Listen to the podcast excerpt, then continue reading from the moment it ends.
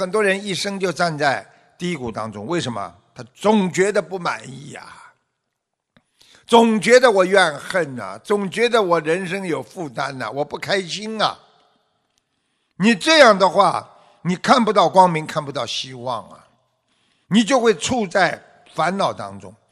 所以我们做人要想通，就要学会放下。啊，放下就是积极的人生态度，无所谓啊，啊，没了就没了，损失就损失了，啊，被人家讲了就讲了。被人家骂了，你还是原来的你呀？你损失什么了？所以学佛人能够成功，为什么有些自私的人屡屡失败？关键就是在于他是不是能够放下。等到你真正的超自然的时候，也就是超越自己一种概念，超越了自己能够越过的障碍的时候。你同样在世间，你跟别人在一起，你就不会感受到别人在气你，不会感受到世间法对你的影响。所以很多人为什么叫世间法对你的影响？很简单喽，世间法是什么？世间法嘛，就是你要面对这个随缘的事实呀。别人对你好不好啦？你缘分足不足啦？实际上都是世间法呀。应该怎么样能够来明白？你的内心才不会有烦恼，你自己要懂得怎么调节，让你心中不烦恼的呀。你连自己不烦恼的方法都没有，你怎么会越过这种障碍，让自己不烦恼呢？所以师父跟大家讲的就是这个道理。任何时候要懂得知因懂果。我今天这个因种下去了，我要知道会有什么果报来。不烦恼，就叫解脱。你今天能够不烦恼了，你就解脱了。所以，我们的心灵在学佛当中，在学佛后，要超越自己。啊，色即是空啊，空即是色呀。啊，这个有色世界很快就没了。你刚刚在生气，过一会儿气就没了；你刚刚在发脾气，过一会儿脾气就没了；你刚刚觉得这件事情非常的重。你过一会儿这件事情就过了，所以色即是空，空即是色。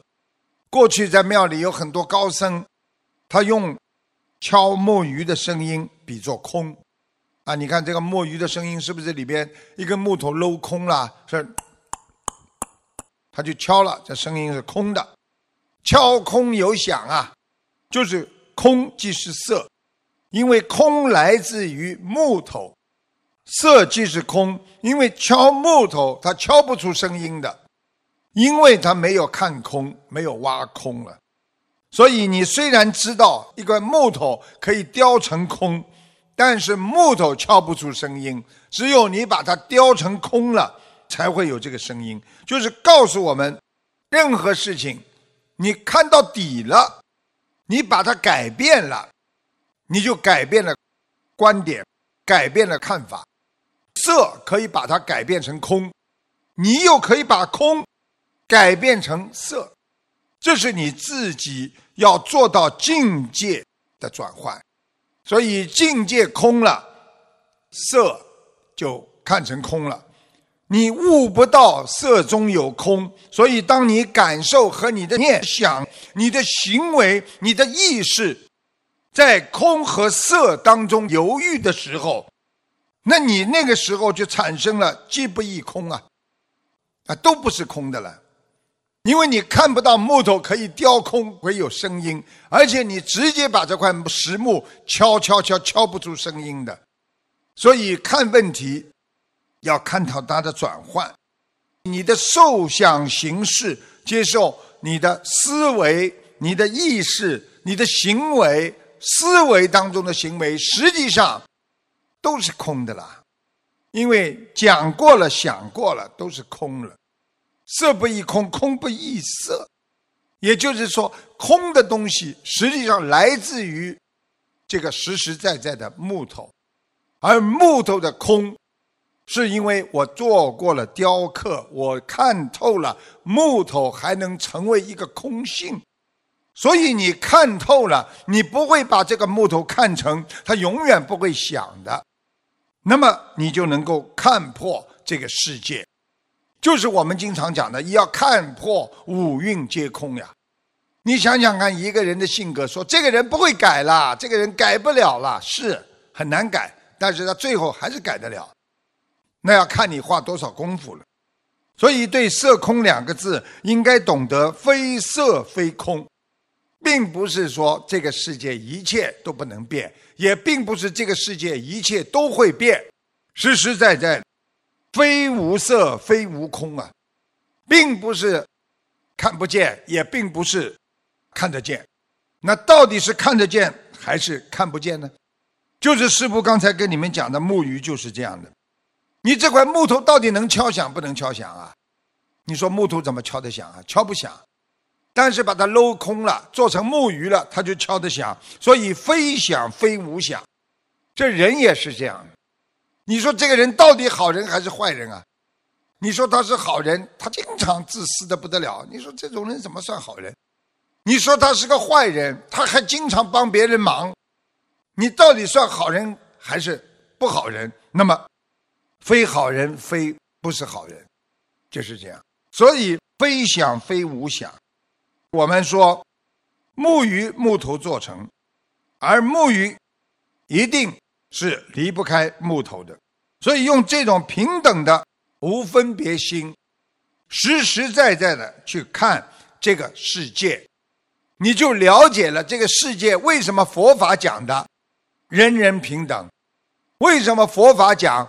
人人可以改变，人人都有般若。为什么众生他皆具佛性？你们就会慢慢的反过来理解佛法的佛陀所说的这一句真谛了。所以，真正的高境界的高僧大德，对所有的众生都认作是未来的佛。我没有把你们看成你们敲不响啊，你们都是未来的佛。没有分别心的实修，对别人像对自己兄弟姐妹一样，那你修出来的是真修为啊！所以学佛人的高境界是有平等心生出的。所以你们想想看，一个人没有平等心，哪来的佛心啊？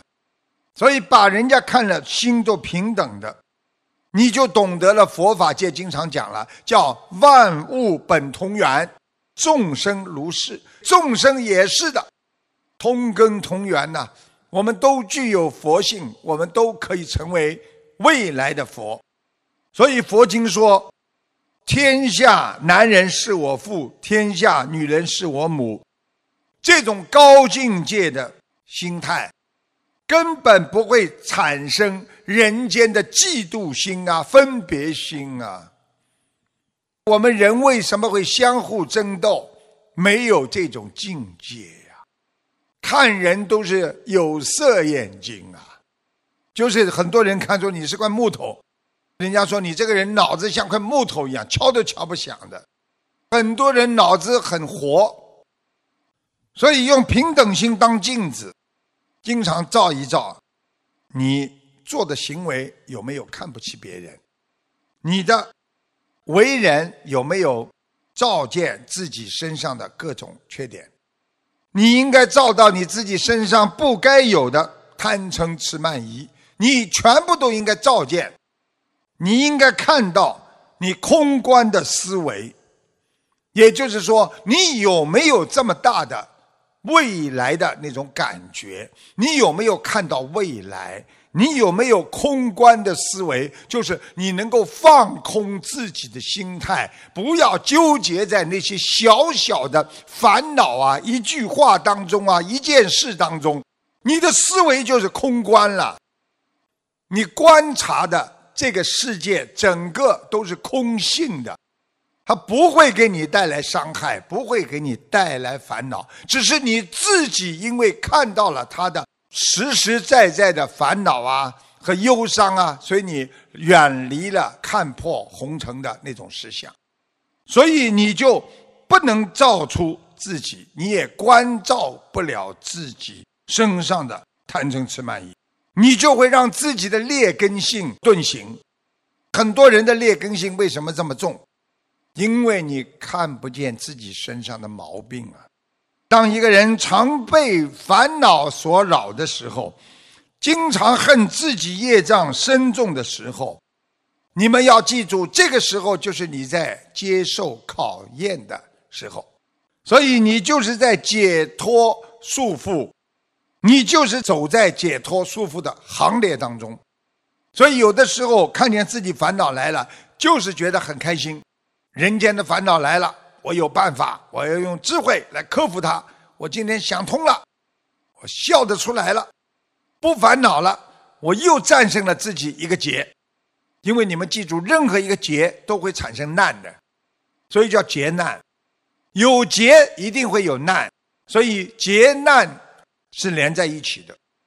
所以师父叫你们解脱众生的束缚，就是你除了自己解脱，你还要帮助别人。你要想解脱众生的束缚，你首先要解脱自己，你才能帮众生解脱束缚。就像师父跟你们讲，你自己都没有修好，你怎么帮得了别人？